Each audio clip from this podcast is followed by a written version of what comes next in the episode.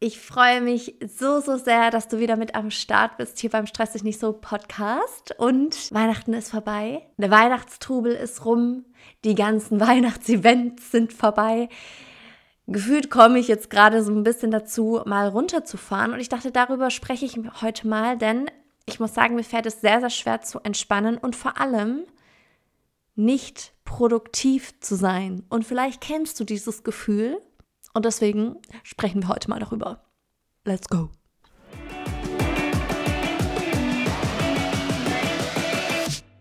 Hey, ich bin Anni und keine Stressexpertin. Ich habe nur selbst manchmal zu viel davon. Im Außen und durch mein Gedankenkarussell. Und ganz ehrlich, ich habe genug. Das hier ist meine Reise, um mit innerem Stress umzugehen und einen gesünderen Umgang damit zu lernen. Und ich freue mich, wenn du mich ein Stück hier begleitest und vielleicht das eine oder andere für dich mitnehmen kannst.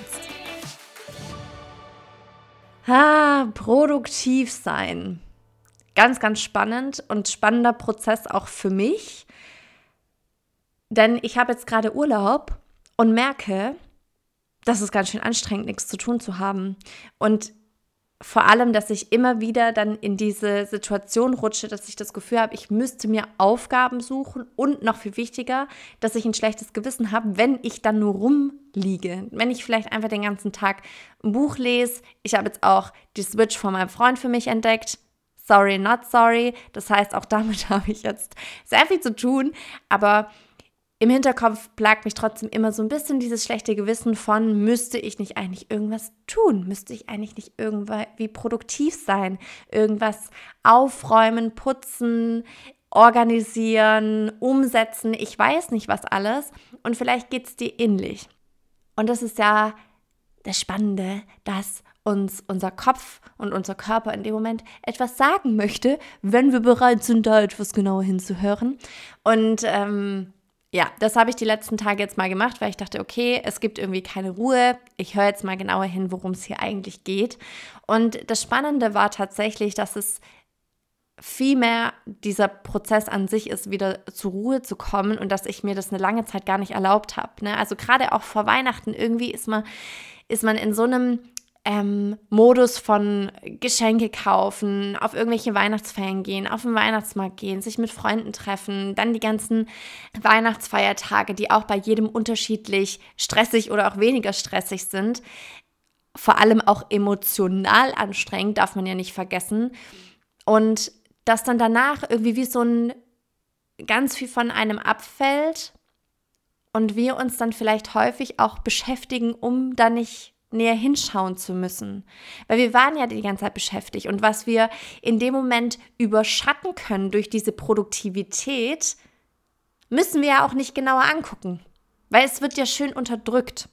Und wenn dann aber gerade mal nichts zu tun ist, dann kommt das alles an die Oberfläche. Dinge, die dich vielleicht beschäftigen, Dinge, die du vielleicht lange Zeit nicht zugelassen hast, Gedanken, die dich umtreiben und das Ende des Jahres ist eigentlich immer eine schöne Zeit, um da mal genauer hinzuschauen und auch vieles zuzulassen, Emotionen zuzulassen, zu überlegen, was beschäftigt mich eigentlich gerade, warum beschäftigt es mich, kann ich das lösen, wenn ja, wie kann ich das lösen, muss ich mit irgendjemandem in Austausch gehen, möchte ich mit irgendjemandem über irgendetwas sprechen? Und sich dessen bewusst zu werden, nimmt schon ganz, ganz viel von diesem Druck und auch, jetzt kommt's, von dem Wunsch, unbedingt produktiv sein zu müssen. Weil die Produktivität für mich letztlich nur ein Mittel zum Zweck war. Das Mittel, nicht über mich selbst und mein Leben nachdenken zu müssen. Und ich glaube, eine Zeit lang ist es vielleicht auch okay. Aber das Wichtigste ist, es geht ja nicht einfach weg.